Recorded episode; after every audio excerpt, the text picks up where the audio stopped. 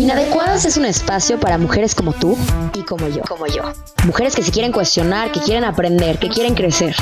Mujeres que buscan brillar de su propia manera y nunca dentro de un mismo molde. Mujeres que quieren esculpir su propio camino y romper sus propias barreras. Romper sus propias barreras. Y que creen que lo perfecto es enemigo de lo bueno. Me llamo Isabel Suárez y te quiero invitar a que tú y yo platiquemos de forma inadecuada. Bienvenidas a este nuevo capítulo de Inadecuadas. El día de hoy estoy más que emocionada de platicar con nuestra invitada, ya que vamos a tocar un tema que creo que hoy más que nunca es de suma importancia. Vamos a hablar de nuestra relación con la comida y de las emociones que hay detrás de ella. Vamos a explicar cómo el no enfrentar una emoción puede llevar a que la canalicemos por medio de dejar de comer o de comer en exceso. Vamos a platicar también de los distintos trastornos alimenticios que hay y cómo no es necesario que reúnas los criterios de un trastorno alimenticio como tal para tener una mala relación con la comida. De manera personal, antes de arrancar este capítulo, te quiero contar que yo hace aproximadamente dos años tuve un trastorno alimenticio y me tardé tanto tiempo en buscar ayuda porque yo estaba acostumbrada a que existía una anorexia y una bulimia. Y yo no caí en ninguno de los dos supuestos. Mi peso nunca fue demasiado bajo, nunca perdí la menstruación, nunca se me cayó el pelo, mi energía estaba perfecta, entonces, en realidad yo pensaba que no tenía un problema. Pero con el paso del tiempo me fui dando cuenta que un trastorno alimenticio es simplemente cuando una mala relación con la comida empieza a afectar tu salud mental. Empieza a afectar la forma en la que te relacionas, la forma en la que actúas, los planes que haces, la forma en la que piensas. Ahí es cuando hay un problema. Voy a presentar a nuestra invitada del día de hoy. Ella es Ana María Jurado. Es nutrióloga especializada en trastornos de la conducta alimenticia Ana María, bienvenida nuevamente. Muchas gracias por estar aquí hoy. Y quiero empezar platicando contigo sobre justamente lo que decía de las emociones que hay detrás de comer.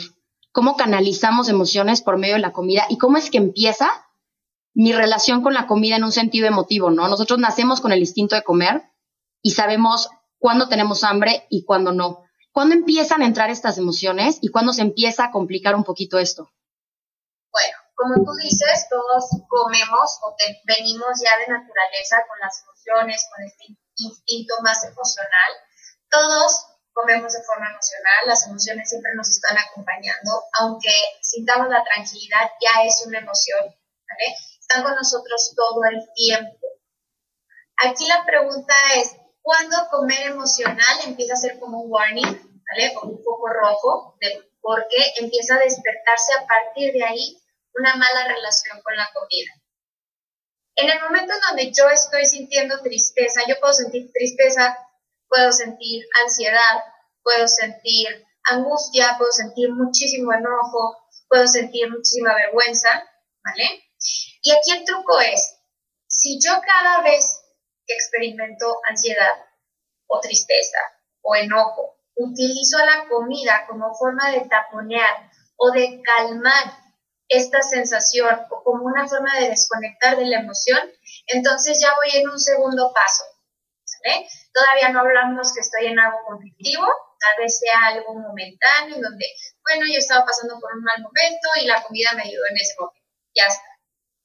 Pero si ahora cada vez que yo experimento estas emociones que me resultan incómodas, me empiezo a refugiar en la comida, ya no genero alternativas como tal vez caminar, ponerme a escribir, decirle a alguien cómo me siento, comunicarlo, sino que me empiezo a encerrar en este aspecto de silenciar a la, a la opción con la comunidad, entonces ahora sí, ya empieza a volverse un conflicto, porque te convierte en esta relación ambivalente, en esta relación amor-odio, en donde te quiero mucho porque me haces bien en algún momento, pero te odio porque ya me estás llevando a sentirme mal conmigo mismo porque ya no estoy comiendo con estas señales de hambre, ya ni siquiera estoy comiendo por hambre como tal. Vamos a verlo como pasos. Yo tengo una necesidad de tipo emocional. ¿Cuáles son las necesidades de tipo emocional? Puede ser necesidad de calidez, necesidad de aceptación, necesidad de seguridad, necesidad de compañía, ¿vale? Y entonces, como no le estoy nutriendo, no le estoy obteniendo, de cierta forma no se está satisfaciendo, me genera una serie de sentimientos incómodos. ¿Cuáles pueden ser? Me siento ansioso, me siento abrumado, me siento melancólico, me siento triste. estos sentimientos en realidad son un mensajero. Me están queriendo comunicar que mi necesidad emocional no está siendo satisfecha. Entonces, en este momento yo decido recurrir a la comida para calmar estos sentimientos. Entonces los taponeo y no cubro esta necesidad, los taponeo con comida. No cubro esta necesidad emocional. Entonces yo sigo experimentando la sensación de tener como, como esta sensación de hambre. Pero esto es lo que llamamos hambre emocional. De cierta forma, estos sentimientos que generalmente están, aquí es donde la invitación es, no es luchar contra estos sentimientos, sino escuchar. En lugar de decir, ¿cómo los quito? ¿Cómo los escucho? ¿Qué me quieren decir? Porque en ese momento yo puedo aprender a separar que una cosa son mis necesidades emocionales, una cosa es mi hambre emocional y no hay nada en ello. Y otra cosa es mi hambre física, real, estomacal, fisiológica. En ese momento donde yo aprendo a separar, a cómo nutrir cada una, entonces la relación deja de ser ambivalente. Ya no es esta relación amor-odio, sino que ya soy capaz de atender a la comida cuando necesito el nutriente en sí y soy capaz de recurrir a la meditación, a un abrazo, a una compañía cuando, cuando tengo esa necesidad de afecto. ¿eh? El problema surge, por otro lado, ¿qué pasa cuando yo estoy atravesando una situación mm, un tanto desesperante, desbordante, llena de incertidumbre, en donde tengo que tomar decisiones, en donde a lo mejor estoy pasando por una crisis de identidad, donde no me encuentro, no me reconozco, llega la inseguridad, llega la falta de sentido de pertenencia, llega la tristeza constante. Entonces, tengo dos opciones. Escucho estos sentimientos y entonces empiezo a atravesarlos para llegar a, lo, a la solución a lo que en realidad me está queriendo comunicar. O bien, aquí la comida juega otro papel. Empiezo a quererla controlar, empiezo a querer controlar lo que como, ¿Por qué? Porque de cierta forma es como mi desconexión. No me tengo que ocupar de esto otro, sino que toda mi atención empieza a estar en la comida, en lo que como, en lo como.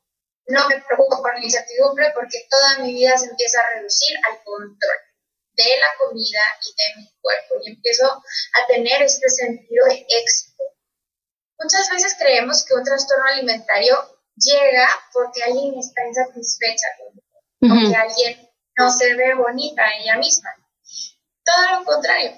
Hay situaciones, hay trastornos que llegan cuando la persona sí se siente bonita, sí se ve como suficiente, pero solamente ha sido reconocida por su figura, por su estética, por su aspecto físico. En este momento de apego hacia esta figura, hacia esta etiqueta de yo soy la guapa, soy la bonita, soy la modelo, soy la blogger, empieza a volverse un peso tan grande y me pierdo tanto en esa identidad que cada plato de comida supone una amenaza para mi identidad. No estamos hablando de algo, vamos, un poquito importante. La identidad es algo importantísimo en la vida de mi hermano. Entonces, en ese punto donde se supone que yo estoy feliz, que yo me gusta mi cuerpo, que tengo la vida bien hecha, ¿por qué caí en esto? porque empecé a reducir a mi persona y de cierta forma el mundo también contribuye. ¿Por qué? Porque desde pequeños empezamos a desarrollar todo lo que se nos reconoce. Si yo no fui reconocida por aspectos emocionales, por aspectos de mi personalidad, más que pues, es la bonita, es la guapa, siempre he sido la guapa y la flaca, y acá. ¿Quién me queda en el momento en donde tú me quieras hacer comer? Totalmente. Un poquito más planeado, porque ni siquiera es eh, matarme de hambre en donde no me ves comiendo más que una manzana al día, probablemente no. ¿Me verás comiendo? Claro que sí.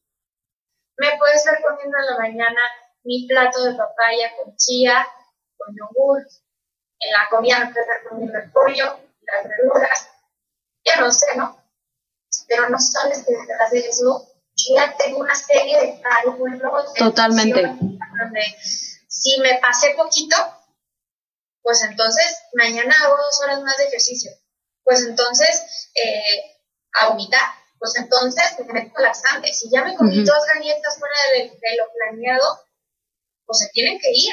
Porque estas dos galletas son la amenaza a mi identidad. Claro. Ese es el otro lado que no conocemos de los trastornos alimentarios, en donde claro que la gente me va a ver comer. Tú pensarás que todo está bien. Pero mentalmente, ¿cómo estás? Sí, puede ser que te estés nutriendo de una forma perfecta, pero ¿cómo le estás pasando tú por dentro? Yo me acuerdo cuando yo estaba pasando por esto, era una necesidad de control y era un orgullo por yo poderlo controlar, que hasta en un punto yo me sentía superior a los demás, ¿no? Era un, nos vamos de viaje y van a parar al Oxxo a comprar cositas. Yo soy súper, súper superior porque yo no necesito comprar nada. Yo no tengo hambre, yo estoy bien. Tú no tienes ningún tipo de control. Entonces era un sentimiento como de wow, o sea, aquí yo soy la fregona porque la comida no me controla a mí. Yo controlo lo que me como y era todo lo contrario, la comida me estaba controlando absolutamente todo. Y justo lo que dices de la identidad, yo me di cuenta que yo estaba mal porque llegó un punto de yo, en lugar de ser Isabel, la niña que le gustaba tal y que tenía hobby tal, que estudiaba esto, se dedicaba a esto, en mi mente yo era Isabel, la niña que puede controlar la comida. Incluso cuando logré salir de esto, hasta me sentía rara.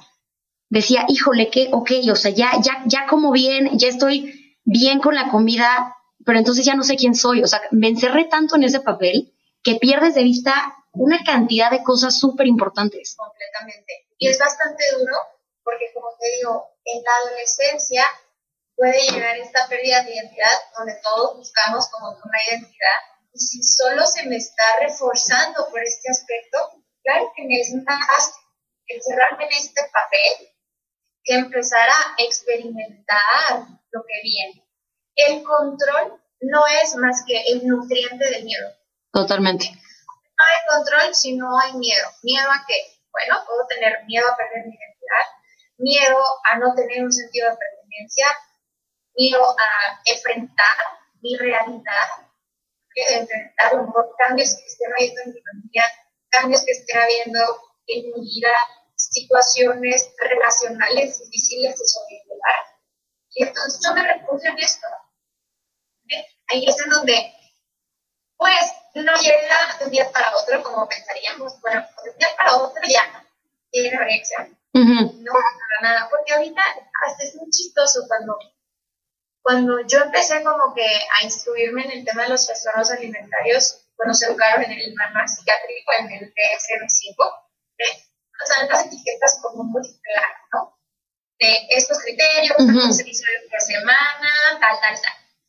Pero resulta que todos los científicos, cuando los llevas a la práctica, pues te topas con cosas que dices, no me puedes decir que esta persona no tiene un trastorno y el 90% del tiempo piensa en qué va a tener que comer, cómo le va a hacer para controlar el hambre.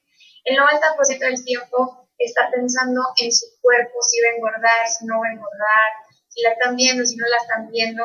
Todo su día se reduce comida al cuerpo. No es decir, que no tiene un trastorno porque no está anotado aquí en el manual psiquiátrico. Claro que lo tiene. Totalmente, sí.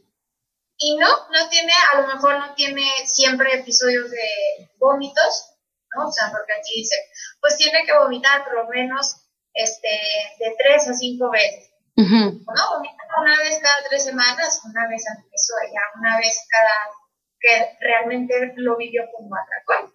Otra cosa, los atracones son muy subjetivos dentro del manual pues viene como una cantidad excesiva de comida. Eso no es importante.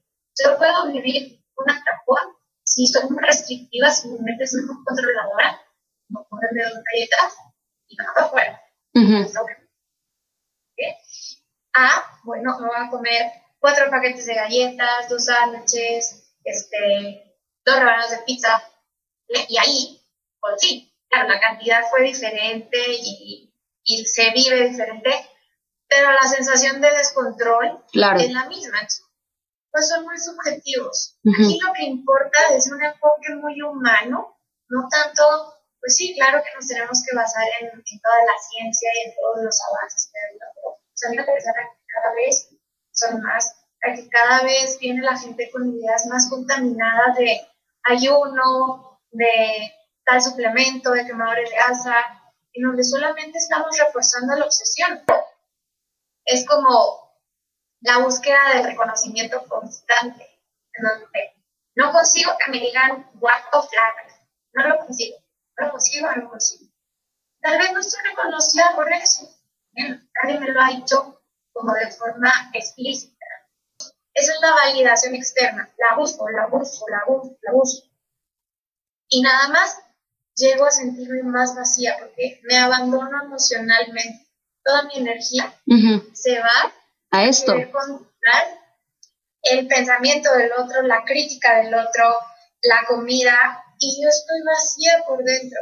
Es esta sensación de nada me Y es enfocar toda tu energía en tu relación con la comida nada más, que en el momento que llegas a escarbar qué fue lo que te causó esto, te das cuenta que había 80 factores a tu alrededor y nunca te diste cuenta. En mi caso, por ejemplo, cuando me atrevo por fin a ir con alguien y yo muy segura de mí misma, es que tengo un trastorno alimenticio. Creo que la psicóloga me dijo, ok, perfecto, vamos a platicarlo, siéntate. Y conforme fui hablando, en el momento en el que ella me da mi diagnóstico, por así decirlo, me dijo, tu problema no es con la comida. O sea, tu problema es que tienes un trastorno de ansiedad, mismo que estás canalizando, controlando no comer o negociando con la comida. O si te pasaste un poquito más, ver cuánto ejercicio vas a hacer mañana. Venía de una ansiedad enorme. Y en el momento en el que me hace a mí escarbar de dónde venía esta ansiedad, me topo con 80 cosas que dije, espérate, o sea, no estoy peleando contra la comida, estoy peleando con 80 problemas que yo literalmente decidí cegarme y decir, mi tema es con la comida, controlo esto, lo que está a mi alrededor no está pasando. Y empieza a abarcar tantas áreas que yo, por ejemplo, yo, yo siempre dije, es que no puedo poner atención en clase. O sea, yo tengo ADD, estoy segura, no puedo poner atención en clase. Y un día me dijo, a ver, intenta pensar y ponte a anotar, estás en tu salón de clase, quiero que anotes qué está pasando en tu cabeza. Y me di cuenta y yo, clase que tenía, estaba pensando, ok, desayuné 300 calorías, voy a quemar 500 en el gimnasio, entonces mañana voy a comer 200. Y era una matemática que, o sea, ni el mejor contador de México hacía esas cuentas con las calorías como yo.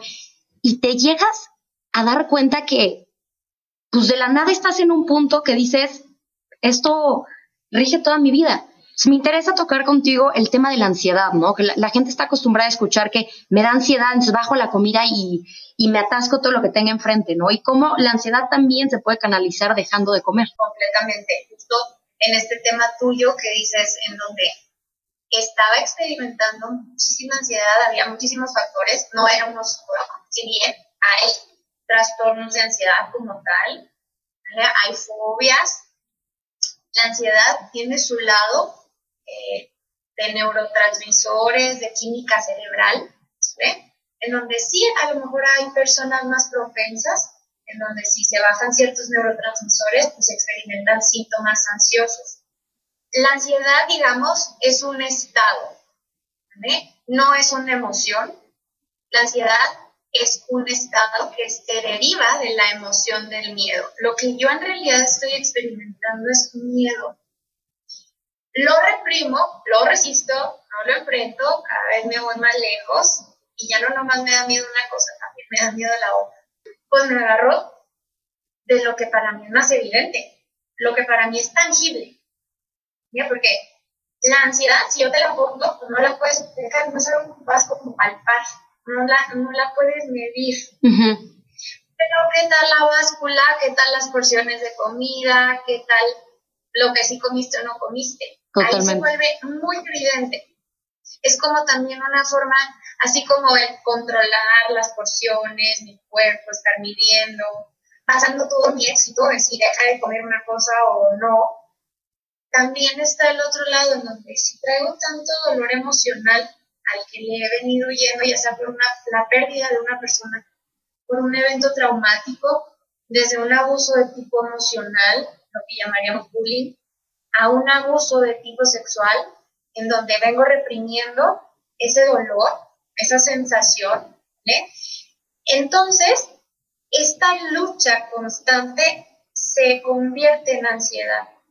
Y aquí es dolor, esta ansiedad, todo este, todo este rollo, empiezo a no poderlo dominar, a no saber por dónde agarrarlo. Y aquí está el tema de los atracones. Me es más fácil, más tangible, medir el dolor de mi estómago, el dolor que siento cuando me doy un atracón, que lidiar con esta depresión y con estos eventos que no sé. O sea, para mí es hasta una forma de conectar, es más medible el conectar con el dolor físico que con el dolor emocional que no sé cómo empezarlo a manejar. Nadie me ha enseñado, aparte, nadie me ha enseñado qué emociones son, cómo se manejan. Lo único que he visto yo del mundo es que me dicen, sé feliz, échale ganas, que puedes, es cuestión, cuestión de fuerza de voluntad. Y con las manos me, me empiezo a sentir, ¿no? Claro. Se convierte en un círculo. Oye, y dime una cosa, ahorita que dijiste lo de sentir dolor físico por medio de, un atracón para conectarte con tus emociones, en el tema del vómito, yo me acuerdo que una vez en alguna, en alguna de mis terapias me preguntaron a mí qué sentía yo que estaba sacando al vomitar, ¿no? Si estaba sacando a mi familia, si estaba sacando miedos. ¿Existe una relación entre vomitar y las emociones? Completamente todo lo que se va al expulsado son emociones. No vomitas comida en sí, pero el vómito se convierte en esta fuga o liberación emocional. Por ejemplo, en personas que experimentan episodios de vómitos y de atracones, tienden en general a ser muy complacientes. Tienen esta característica, este rasgo de personalidad donde yo eh, te complazco a ti, hago lo que tú quieres, te doy lo que tú quieres, todo lo que tú quieras, con tal de que no me dejes, ¿verdad? Obviamente, con tal de que no me rechaces, amiga, con tal de no decepcionarte, papá. ¿eh? Pero, por dentro, pues me siento vacía. Y en un momento, si el 90% del día me la paso tratando de complacer al mundo, de poner mi atención en el mundo, de darles el gusto, este 10% a solas es para mí, mío. Entonces yo me doy todo ese gusto, me doy un atracón y luego sale todas estas emociones que me estuve tratando durante el día. ¿Eh? Porque detrás de la complacencia, pues hay enojo. Detrás de la complacencia hay miedo, hay vergüenza, hay abandono y hay rechazo. Claro. Entonces, claramente, no es, la comida pues es un símbolo, pero pues al final estoy vomitando por las emociones, todo esto que no he podido expresar.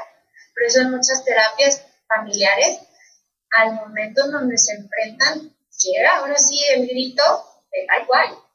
Ya no voy a usar el vómito para expresar todo el enojo y todo el dolor y todo lo que no sé decir en palabras. Toda esta confusión, ¿vale? Entonces, este, los vómitos llevan la etiqueta de confusión. O sea, no sé, no sé, siento incertidumbre. Y un vómito y un atracón, cuando yo tengo mucha incertidumbre, mucha como, no sé qué va a pasar. Los vómitos y los atracones se vuelven algo muy predecible para mí. Entonces, es como tranquilidad. Ok. Se vuelve literal seguro. Oye, Ana María, y quiero tocar también un tema contigo que me parece muy importante, crecimos sabiendo que existe una anorexia nerviosa y una bulimia nerviosa, ¿no? Tú te metes a Google, lo pones y te salen todas las viñetitas de los síntomas que tiene que ser by the book. Si tienes eso, tienes un problema. Pero me gustaría platicar contigo de los diferentes trastornos alimenticios que hay, desde una anorexia purgativa, desde una ortorexia y hasta incluso los trastornos alimenticios que no están especificados como tal. Tenemos a la anorexia restrictiva, ¿sale? Esa, sí, por ejemplo, me pueden ver una manzana de desayuno, una taza de verduras en la comida y una lata de atún en la cena. Lo más común es que me veas comiendo algún alimento pequeñito empaquetado porque es muy fácil calcular las calorías. Como justo lo necesario para estar viva, para respirar. Por eso vivo al límite, entre que se me ve el aire y no. Llego a este punto, tal vez, si la y, y los como el estereotipo sí es más hacia una delgadez extrema. Tenemos el otro lado, la anorexia crítica, en donde y está esta restricción severa. llama atípica precisamente porque esta restricción severa está, pero su cuerpo no adquiere esa forma. Y qué peligroso, porque estamos acostumbrados a que una persona con anorexia tiene un cuerpo anoréxica, ¿no? Si no está en los huesos, no pasa nada, se está cuidando. No, y ahorita el estereotipo pues, está raya. Entonces tenemos también a la anorexia purgativa, ¿vale? Aquí es en donde, claro, que tengo que tener controlado cada mis porciones, comer lo menos posible, lo necesario. Y sí, en algún momento llegan estos episodios como de pseudo atracón, ¿vale? Puedo tener o atracones como tal, en donde vaya, me como una pizza entera, o bien, te comí cuatro galletitas y pues voy a negociar.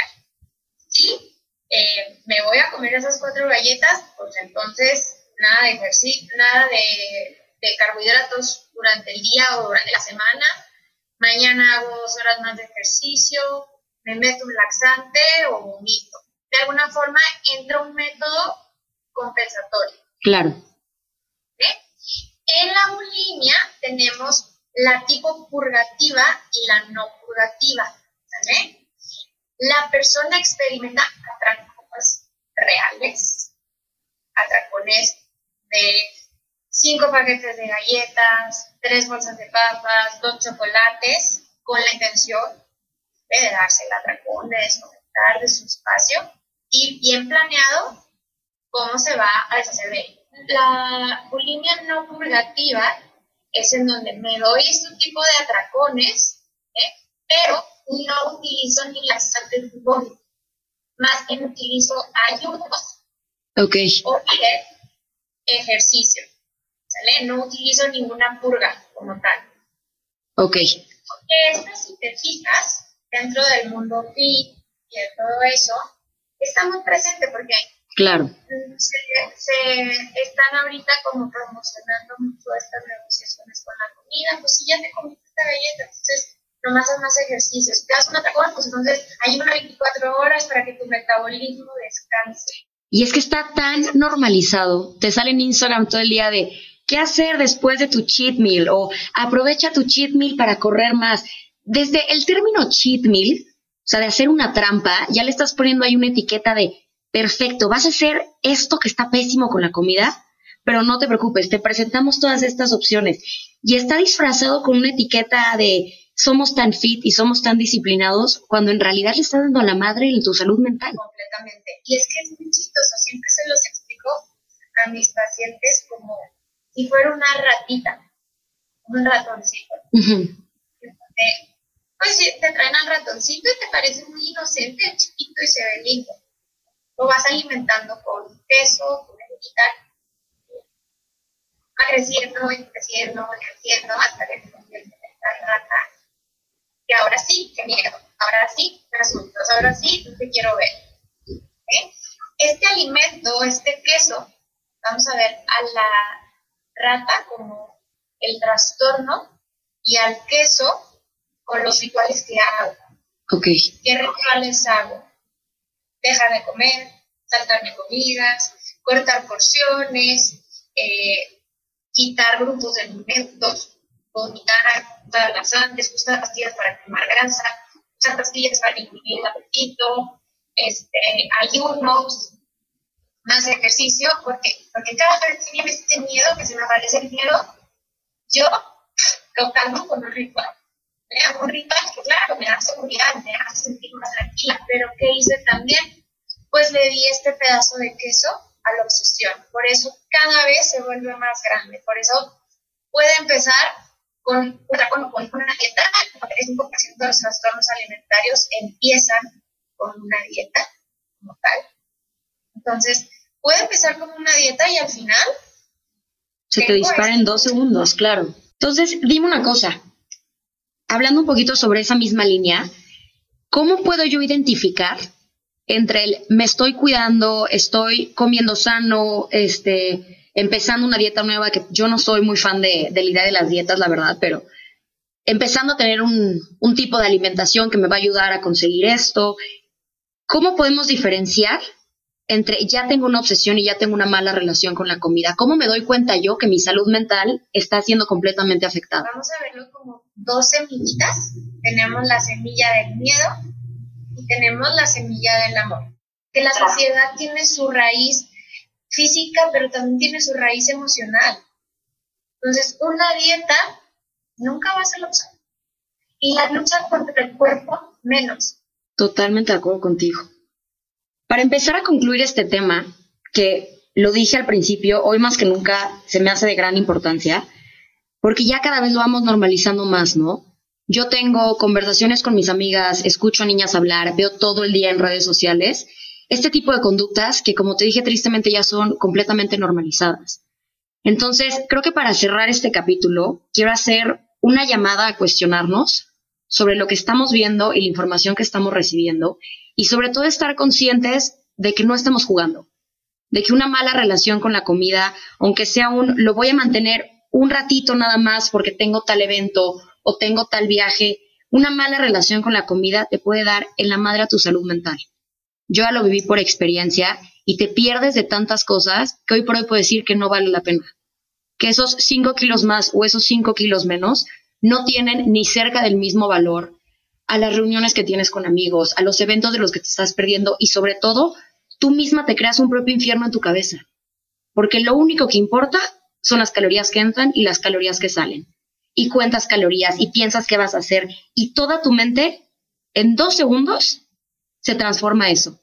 Entonces, pues sí, un llamado de atención de que esto sí te va a destruir por completo.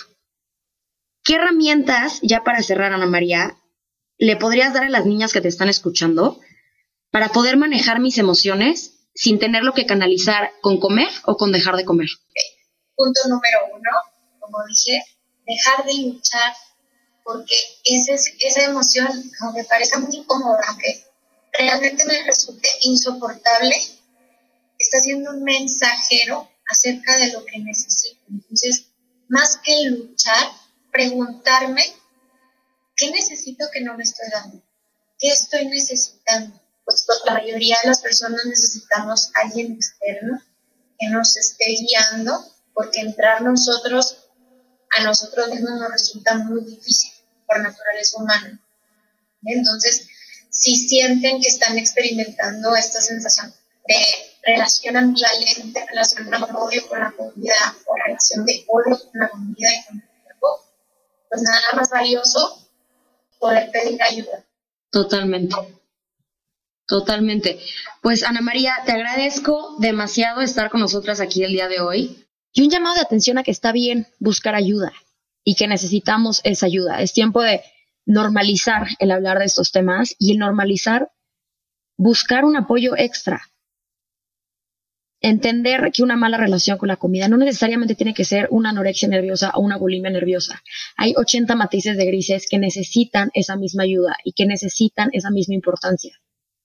Una mala relación con la comida puede estar dañando tu salud mental en absolutamente todos los aspectos de tu vida.